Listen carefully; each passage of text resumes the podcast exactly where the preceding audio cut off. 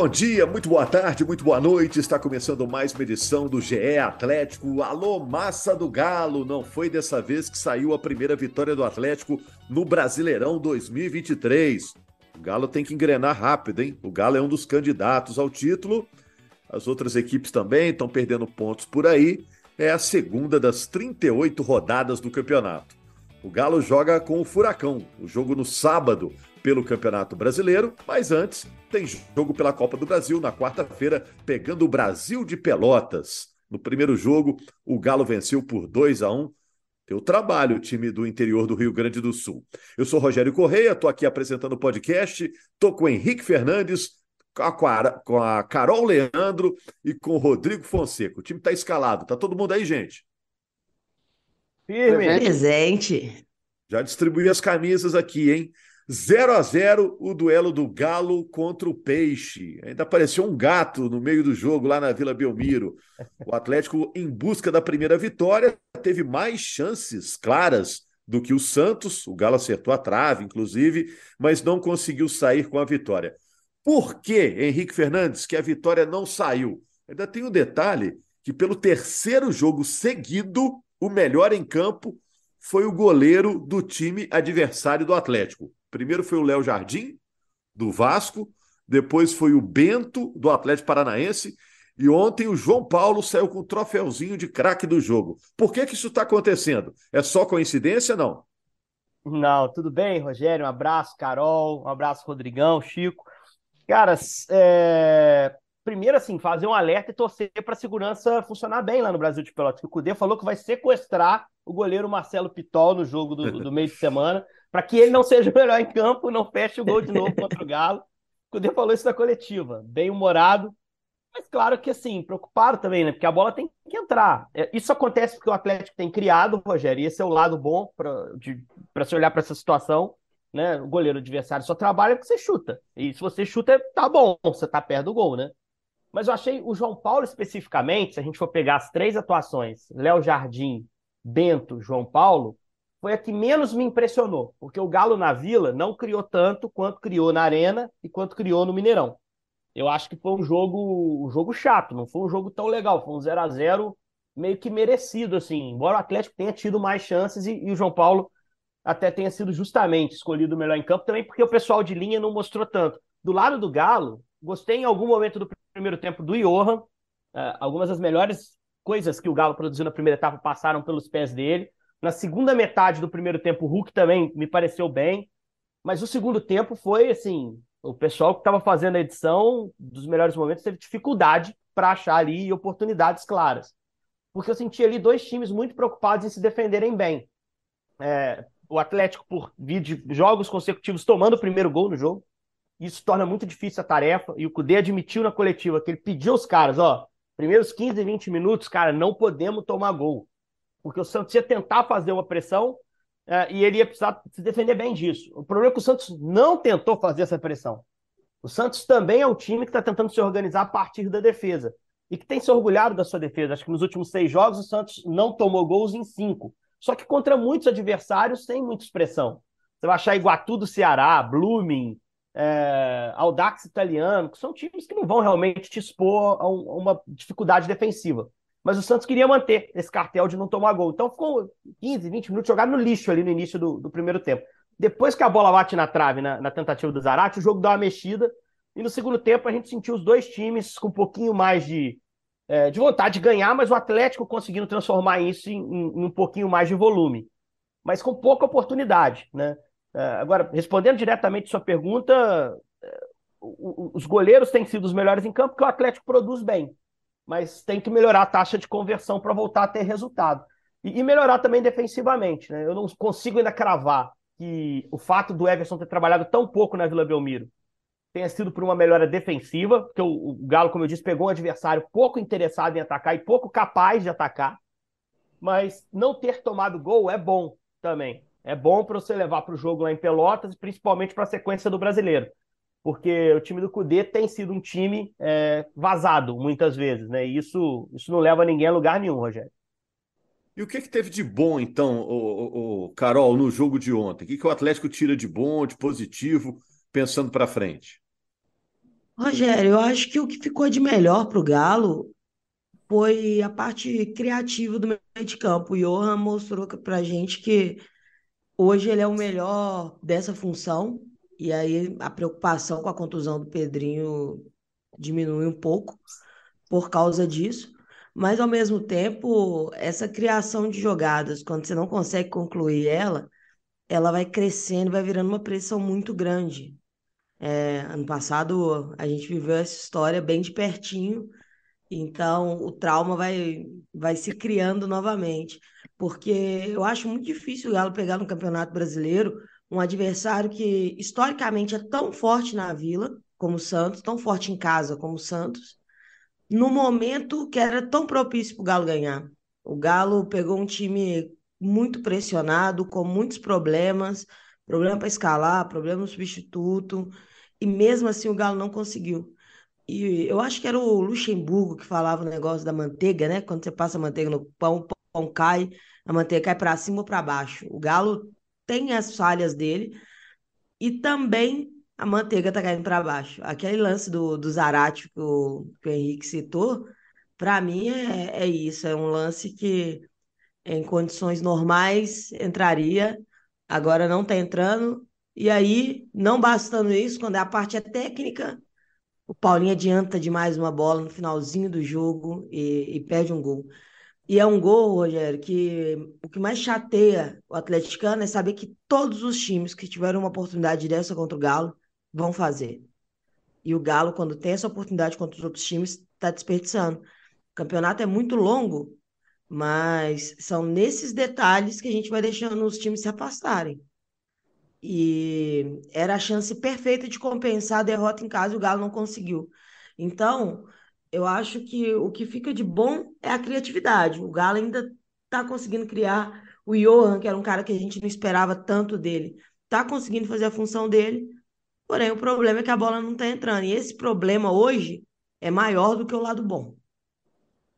É, o, o Johan é um cara que está rendendo, né? É, foi uma das, das, das novidades, vamos dizer assim, na escalação, né?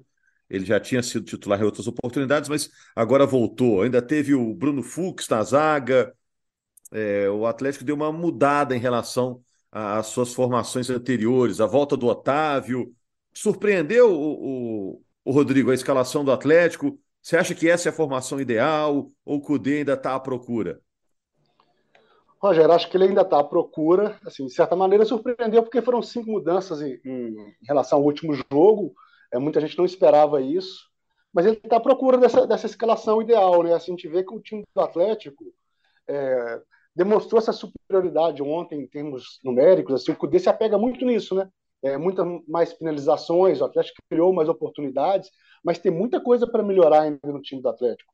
Se for analisar é, ontem. Faltou verdade, citar o Edenilson, que voltou também no jogo de ontem, né? O Edenilson também reaparecendo, que não conseguiu ainda uma grande atuação, não conseguiu se firmar ainda. O Edenilson foi um pedido do Cudê. Mas se você for analisar, o Henrique estava até falando, o Hulk e o Johan tiveram alguns bons momentos. O restante você consegue, é, você não consegue tirar muita coisa, não, porque o Paulinho foi muito mal no jogo perdeu oportunidades em alguns momentos escondido da partida. O Atlético está devendo muito nas laterais. Isso aí tem feito muita diferença, tanto na esquerda quanto na direita. O, na direita você vê o Sarabia, ele consegue ser um jogador regular, mas produz muito pouco. Ele fica ali, não compromete muito, mas ele, ele não apoia muito. Ele chega na intermediária, dá aquele passo para o lado, passo para trás. O Rubens até tenta alguma coisa, mas está errando demais. Então as laterais do Atlético estão devendo muito ali para poder ajudar o time ali no desafogo. É, o Edenilson ainda não fez uma grande atuação. Ontem melhorou um pouquinho, mas assim, muito longe do que pode apresentar. Não achei que foi tão bem assim. Vi algumas pessoas elogiando, mas não achei que foi essa atuação toda assim do Edenilson. Achei abaixo ainda. Então o Atlético ainda está devendo. A defesa foi um pouco firme, mas o Atlético continuou com dificuldades na bola aérea. A transição rápida do adversário, quando consegue imprimir uma velocidade, a marcação do Atlético se confunde um pouco ainda. Tem muita coisa para ajustar ainda esse time do Atlético. Cria muito, não, não aproveita as oportunidades, e aí essa superioridade no final do jogo sai com aquela sensação de frustração, né? O que seria uma superioridade, uma evolução, muitas vezes dá esse, esse, essa sensação de, de frustração, principalmente para o torcedor, que não, que não consegue ver o time aí voltar a vencer. Três jogos já, jogos importantes.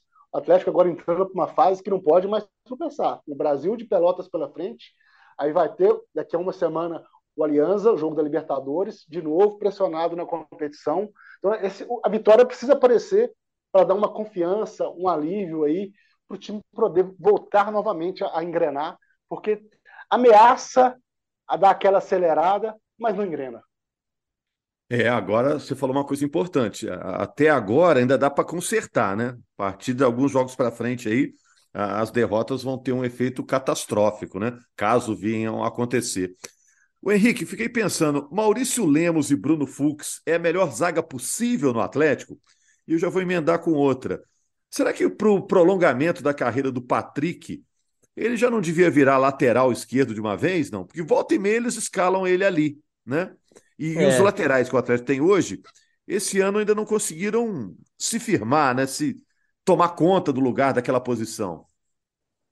É, o, o Dodô, os dois laterais que o Atlético tem que usar mais são muito diferentes, né? O Dodô, um lateral que constrói mais, que te oferece até uma certa ambidestria, ele trabalha bem com o pé direito também, então ele às vezes pode vir por dentro. É, e o Rubens é um lateral mais de força, que vai te dar linha de fundo e está se perdendo muito. E aí o Chico falou uma parada muito legal. O acabamento de jogada dos laterais do Atlético não é bom. Os jogadores não estão conseguindo fazer bons cruzamentos, fazer boas escolhas quando estão perto da área. E para o funcionamento do time do Cudê isso é muito importante, porque, principalmente quando ele não tem o Pavon. Em algum momento do jogo ele até abriu o Paulinho também, é, de alguns jogos. Quando ele não tem esses pontas, e o Cudê. É mentira que o Cudê nunca usa pontas, eventualmente ele usa. Quando o Pavon está em campo, dificilmente ele não é um ponta. É, Isso, ele é. precisa ele dessa é um passagem. direita, né? É, ele muda um pouquinho o sistema, né, para acomodar esse cara. Eu ele até pensei, Henrique, agora que o Pavon está liberado dessas suspensões todas, eu pensei, ah, agora ele vai ser titular direto. E não foi o caso, ontem começou no banco, né? E ele não entrou bem, né? O, banco do Atlético não melhorou a criação do time, melhorou o volume. As mexidas do, do Cudê no segundo tempo melhoraram o volume, deixaram a bola no pé do Atlético quase que definitivamente no segundo tempo.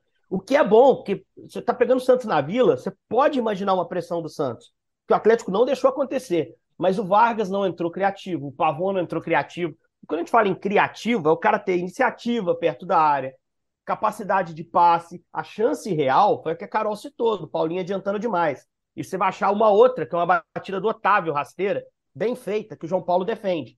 Mas uma bola que é meio em cima do João Paulo, que se torna difícil porque é bem batida, é forte, e porque tem muita gente na frente. Jogar a trabalhada de entrar na área do Santos em condição de definir, o Galo não construiu tanto. Sobre os laterais e a pergunta sobre o Patrick, para ele virar lateral esquerdo nesse time é fria, porque um dos melhores laterais esquerdos do Brasil vai voltar. Guilherme Arana. A gente não sabe em que condições, mas eu não gostaria de me meter nessa briga. É, porque se esse cara voltar jogando 60%, ele vai me botar no banco. É, ele é muito bom jogador. Então, assim, acho que o Patrick vai se manter ali como uma opção de meio. Eu acho que o grande problema do Patrick é que ele, no auge dele, Rogério, que foi um auge tardio na carreira, quando ele apareceu lá no Goiás, Esporte, antes de ir para o Internacional, Patrick se mostrava um jogador de muita força, um cara que vencia atropelando o adversário, na arrancada, de arranque mesmo, de arrastar. E à medida que você vai passando o tempo, você vai perdendo um pouquinho essa força. Você precisa estar bem condicionado para você poder fazer esse jogo. Então eu acho que o Cudê talvez se decepcione, entre aspas, um pouco de não ter no Atlético o Patrick que ele teve no Inter, muito por essa contingência física. Né? Eu não sei se ele vai recuperar o melhor nível dele do Internacional. E é um cara que também vem de uma passagem no São Paulo, de muita oscilação. Os caras que o Atlético contratou, a maioria são bons jogadores. Só que são caras que vêm de uma temporada 22 não tão boa. Edenilson fecha o ano reserva no Inter. Patrick fecha o ano brigado com o Rogério, longe de ser um jogador indispensável, que é, a hierarquia dele no elenco do São Paulo sugeria no ano passado. Então são caras que ele está trabalhando para recuperar. O Fux jogou pouco na Rússia, o Paulinho saiu sem renovar contrato na Alemanha. Ele está conseguindo recuperar alguns, Outros não. O próprio Saravia, um jogador que o Botafogo não fez questão de renovar. Ele está conseguindo recuperar uns e outros não. Então, é um time que tem esse encaixe, que tem muito do dedo do Cudê. Até por isso acho que a diretoria pensou 20 vezes antes de demitir, porque o elenco tem muito dele, né? Mas que, que assim, os jogadores ainda não estão jogando o que podem. E, e, ele precisa fazer com que eles joguem. Né? Não sei se vai ter tempo para isso. E aí, só para fechar, depois da derrota para o Vasco, o Everson saiu do campo falando: pô, em 21 foi assim. A gente perdeu o jogo em casa, mas a gente ganhou depois. Já perdeu isso também, né? Porque se em 21 o time perde para o Fortaleza, depois joga em Belém pela Copa do Brasil ganha do Remo e na rodada 2 do Brasileiro bate o esporte em Recife, com o gol do Hulk, agora ele já está com um ponto e ele está vendo. E eu vou botar o Atlético, embora nem sei se ele vai, vai ocupar essa prateleira, vou botar o Atlético na prateleira da briga pelo título, porque eu acho que a torcida e o clube merecem. Mas se ele está com um ponto hoje, ele já está vendo o Fluminense, que para mim vai estar tá nessa prateleira de briga em cima, com seis. Com seis. É bem verdade que o campeonato está parelho, só o Fluminense está 100%, nós estamos gravando na segunda, só o Botafogo pode fazer 100% com duas rodadas, ainda joga com o Bahia. O campeonato está parelho, mas ele já está vendo um concorrente ao título abrir cinco pontos. Então, assim, é, liga um alerta, liga um alerta, né? Pra, que briga esse time vai ocupar? Será que vai conseguir recuperar esse, e virar um time, um 11, competitivo e confiável, a tempo de brigar em cima? Essa é a grande dúvida. É, eu estou somando aqui as finalizações, Henrique. Olha só. 82 finalizações nos últimos quatro jogos, né? E poucos gols marcados. Eu estava pensando também, é, Carol, em relação a esse jogo contra o Brasil de Pelotas pela Copa do Brasil. Vai ser quarta-feira, lá em Pelotas. Pelotas é a terra do Leonardo Gaciba, que foi nosso comentarista de arbitragem. Quando o Atlético vence o Brasil de Pelotas, foi de virada, a torcida curtiu, foi emocionante. Mas passando aquela euforia, você pensa, ó, esse placar é meio curto, hein? Para jogar fora de casa, interior do Rio Grande do Sul, jogo pesado, gramado diferente. É, você acha que a vantagem é pequena ou, ou tá de boa, é, Carol, para esse jogo? Rogério, pela distância técnica entre os times, eu acho que a vantagem é uma vantagem boa. Só que o problema é quando você olha para os recentes do Galo, digamos assim, para os jogos recentes, a gente sofre muito nesse início de jogo. Contra o Santos, nós não tomamos o gol porque o, Ever, o Everson busca uma bola na gaveta no início do jogo, do Lucas Lima. Não tinha dois minutos de jogo aquilo. Então, o que pode complicar de verdade para o Galo é, é tomar esse gol logo no início. Eu acho que se eu, esse jogo em específico não é um jogo onde a maior preocupação do Galo seja conseguir fazer gols. Se ele não tomar gol, ele está classificado. O problema é qual é o nosso nível de confiança, tanto de que não vai tomar gol, ou se tomar, que consegue buscar. a gente não tem conseguido. Só que também o Brasil de Pelotas, ele está ele tá abaixo desses três times que a gente falou, do Vasco, do Atlético Paranaense e do Santos. Porém, não tem mais como medir isso, porque a confiança que está abalada, Rogério. Então, para esse momento que a confiança está em baixa, ter uma distância maior nessa vantagem poderia trazer uma tranquilidade a mais para o time, porque é a grande chance do Galo nessa virada de, de chave, de buscar mais confiança, é esse jogo. É um jogo que o adversário que precisa fazer o resultado, o adversário é de uma qualidade bem abaixo dos que a gente vai enfrentar na Série A. Em compensação, é um adversário que não tem nada a perder. Se ele for eliminado pro Galo, tá tudo certo. Era normal acontecer, não era? Agora, pro Galo, tem um peso muito grande ser eliminado pro Brasil de Pelotas. Então, o Galo que vai ter que ficar mais atento nisso. E eu acho que a recomendação do Cudê para esse jogo vai passar muito pela que foi nesse, nesse último domingo. Não tomar gols inicialmente, tentar jogar pressão toda para o outro lado, e aí nas oportunidades que, que criar, conseguir ser mais decisivo. E aí tem um problema grande ainda, Rogério. A bola aérea do Galo. A bola aérea do Galo é preocupante. Isso. É preocupante. E o Brasil de Pelotas fez gol assim aqui, né? Então, Bataglia deve ser titular, muito por isso também, né? Mas eu acho que ele é o titular na cabeça do Cudê.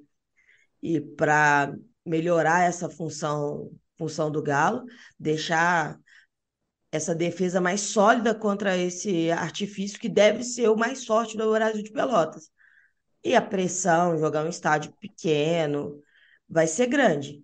Mas, ainda bem que o Galo ainda tem uma vantagem. Se sair desse daqui com um empate, por exemplo, aí é, eu ia estar muito mais preocupado.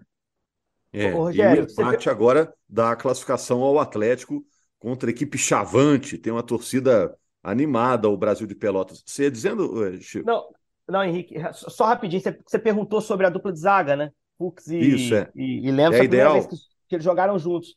Não, eu acho que os três zagueiros que têm jogado mais regularmente no Atlético me passam confiança, assim. Eu acho que o problema não está muito neles, assim, defensivamente.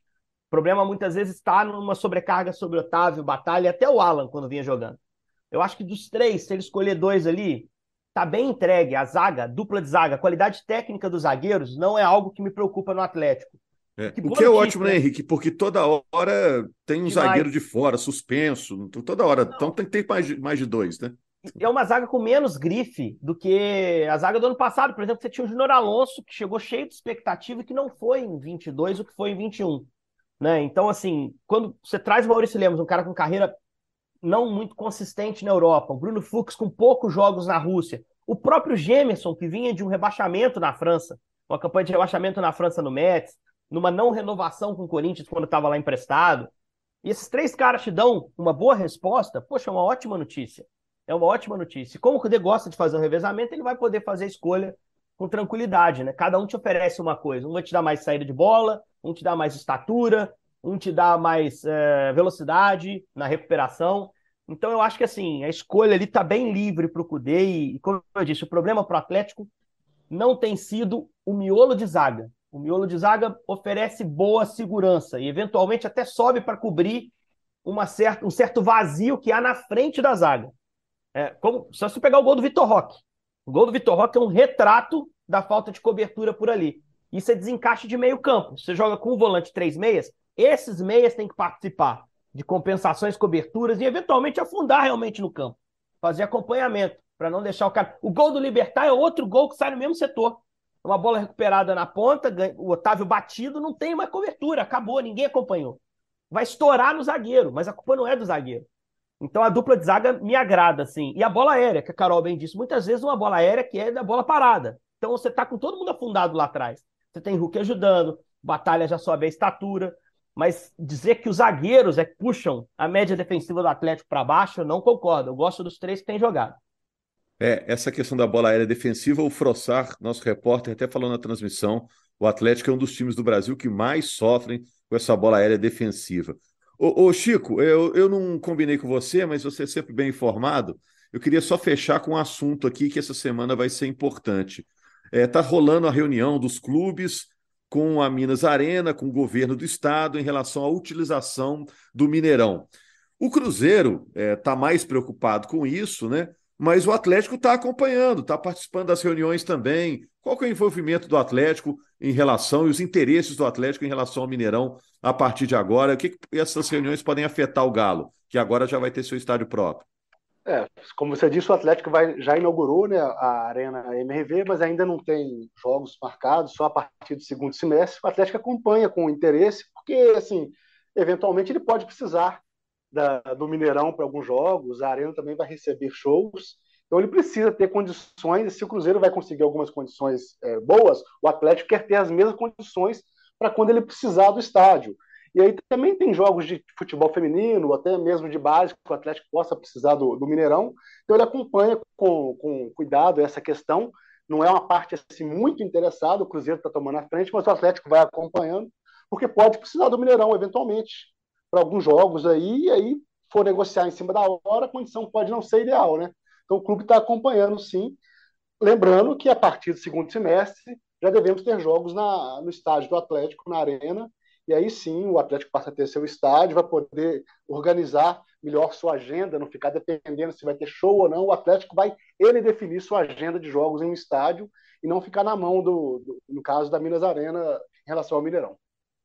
O Carol, você como torcedora, a gente já está fechando aqui, está bem resolvida quanto a isso? Não ir mais no Mineirão para ver o Atlético jogar? Não vai ser mais tão frequente daqui a pouco, né?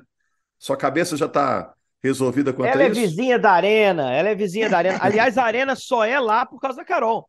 A Carol foi consultada, perguntou, Carol, onde você prefere? Eu falei, então, eu moro por aqui, na região. Então, aí ficou definido, é isso. Entendi. Ficou. Foi por isso mesmo, Henrique. O Henrique agora acabou com tudo, contou todo o segredo da escolha do lugar da Arena.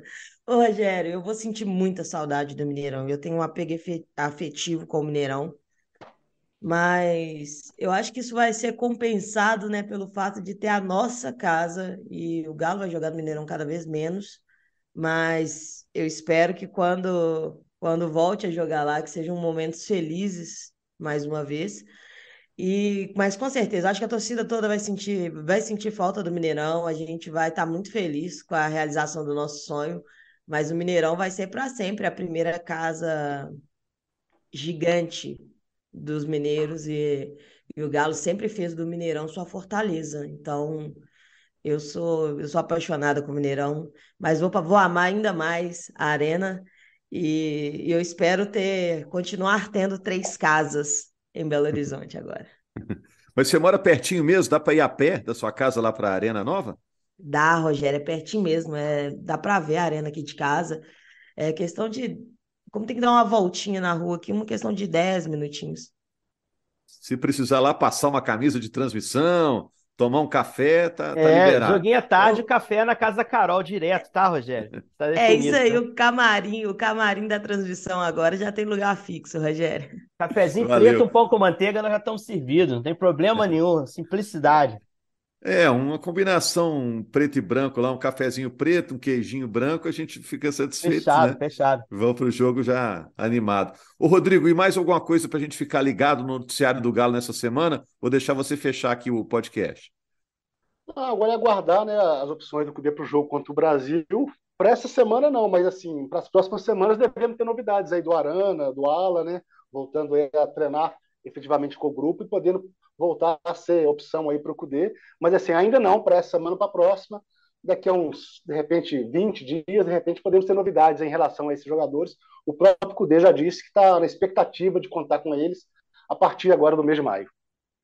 Valeu, obrigado Rodrigo, Carol, Henrique, o papo é sempre legal. Obrigado ao torcedor atleticano por nos acompanhar aqui no podcast podcast do Galo é um sucesso entre os podcasts de futebol da Globo. E a gente está de volta na quinta-feira, repercutindo esse resultado. Esse jogo entre Brasil e Atlético vai ser dramático, esse jogo pela Copa do Brasil, na quarta-feira, lá em Pelotas, interior do Rio Grande do Sul. Grande abraço.